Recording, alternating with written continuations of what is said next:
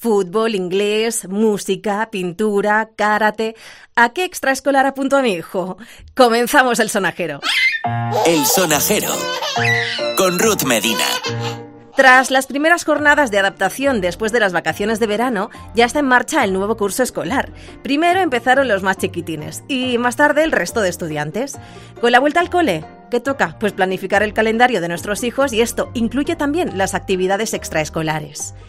La escuela suele enviar una circular con las opciones que tienes para este curso y hay actividades de todo tipo, las clásicas como la pintura, los idiomas, la música, el deporte y otras más novedosas que vienen impartiéndose ya desde hace un par de años, como la robótica.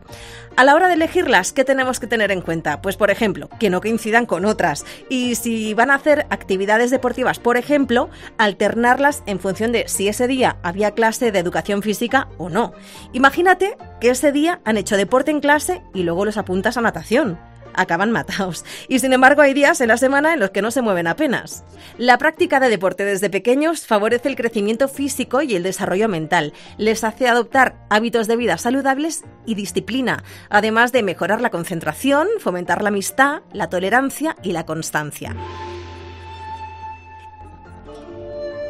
Y el karate, judo, taekwondo, Existe la mala creencia de que al ser deportes de contacto y de combate son deportes violentos, pero al revés, resulta que es un ejercicio muy positivo para los pequeños. De hecho, según un estudio de la Academia de Deportes de Estados Unidos, las artes marciales potencian el autocontrol y la atención de los niños. A la hora de decidirnos por una actividad deportiva, también hay que tener en cuenta la edad de nuestros hijos. Si prefieres que sean deportes de equipo como el fútbol o el baloncesto o individuales como el tenis o la natación.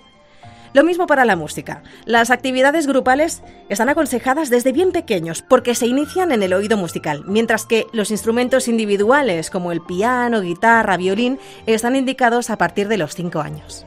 Yo soy muy fan de la psicomotricidad. En mi cole lo llamábamos clase de dinámica, pero era lo mismo, ¿eh? Y me encantaba. Me parece una actividad súper completa. Música, juego y movimiento, todo tres en uno reúne la diversión del juego, se lo pasan bomba cuando hay que hacer, por ejemplo, un circuito con elementos como aros, pelotas y todo el movimiento de la música.